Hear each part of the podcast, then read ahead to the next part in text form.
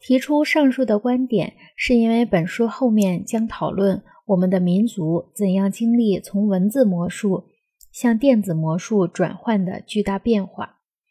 我这里想要指出的是，把诸如文字或钟表这样的记忆引入文化，不仅仅是人类对时间的约束力的延伸，而且是人类思维方式的转变，当然也是文化内容的改变。这就是为什么我要把媒介称作隐喻的道理。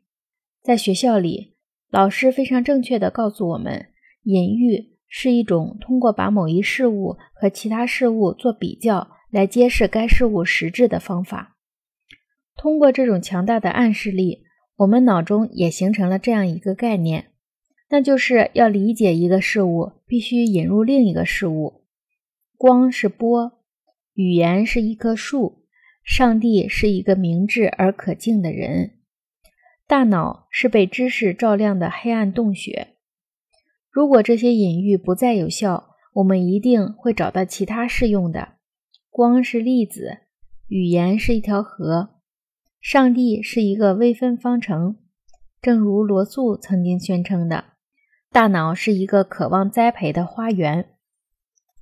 但是，我们这种媒介隐喻的关系。并没有如此明了和生动，而是更为复杂。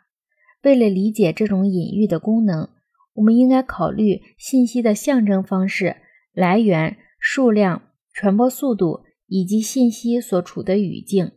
例如，钟表把时间再现为独立而精确的顺序；文字使大脑成为书写经历的石碑；电报把新闻变成商品。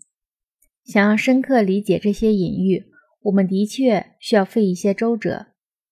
但是，如果我们能够意识到我们创造的每一种工具都蕴含着超越其自身的意义，那么理解这些隐喻就会容易得多了。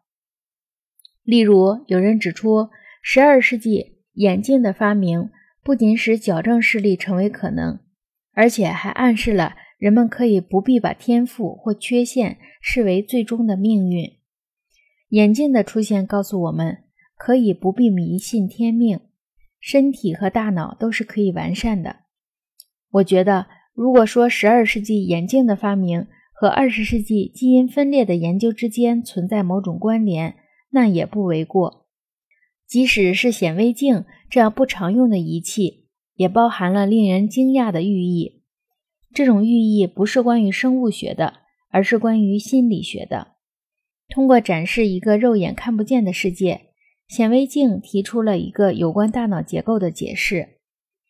如果事物总是不同于它的表象，如果微生物不可见的存在于我们的皮肤内外，如果隐形世界控制了有形世界，那么本我、自我和超我。是否也可能不可见的隐藏在某个地方？精神分析除了充当大脑的显微镜之外，还有什么？我们对于大脑的理解，除了来自某些工具所产生的隐喻之外，还有什么途径？我们说一个人有一百二十六的智商，又是怎么一回事儿？在人们的头脑里并不存在数字，智力也没有数量和体积，除非我们相信它有。那么，为什么我们还要相信它有呢？这是因为我们拥有可以说明大脑情况的工具。确实，我们思想的工具能够帮助我们理解自己的身体。有时我们称自己的身体为生物钟，有时我们谈论自己的遗传密码，有时我们像看书一样阅读别人的脸，有时我们用表情传达自己的意图。伽利略曾经说过。大自然的语言是数学。他这样说只是打个比方。大自然自己不会说话，我们的身体和大脑也不会说话。我们关于大自然及其自身以及自身的对话，是用任何一种我们觉得便利的语言进行的。我们认识到的自然、智力、人类动机或思想，并不是他们的本来面目，而是他们在语言中的表现形式。我们的语言即媒介，我们的媒介即隐喻，我们的隐喻创造了我们的文化的内容。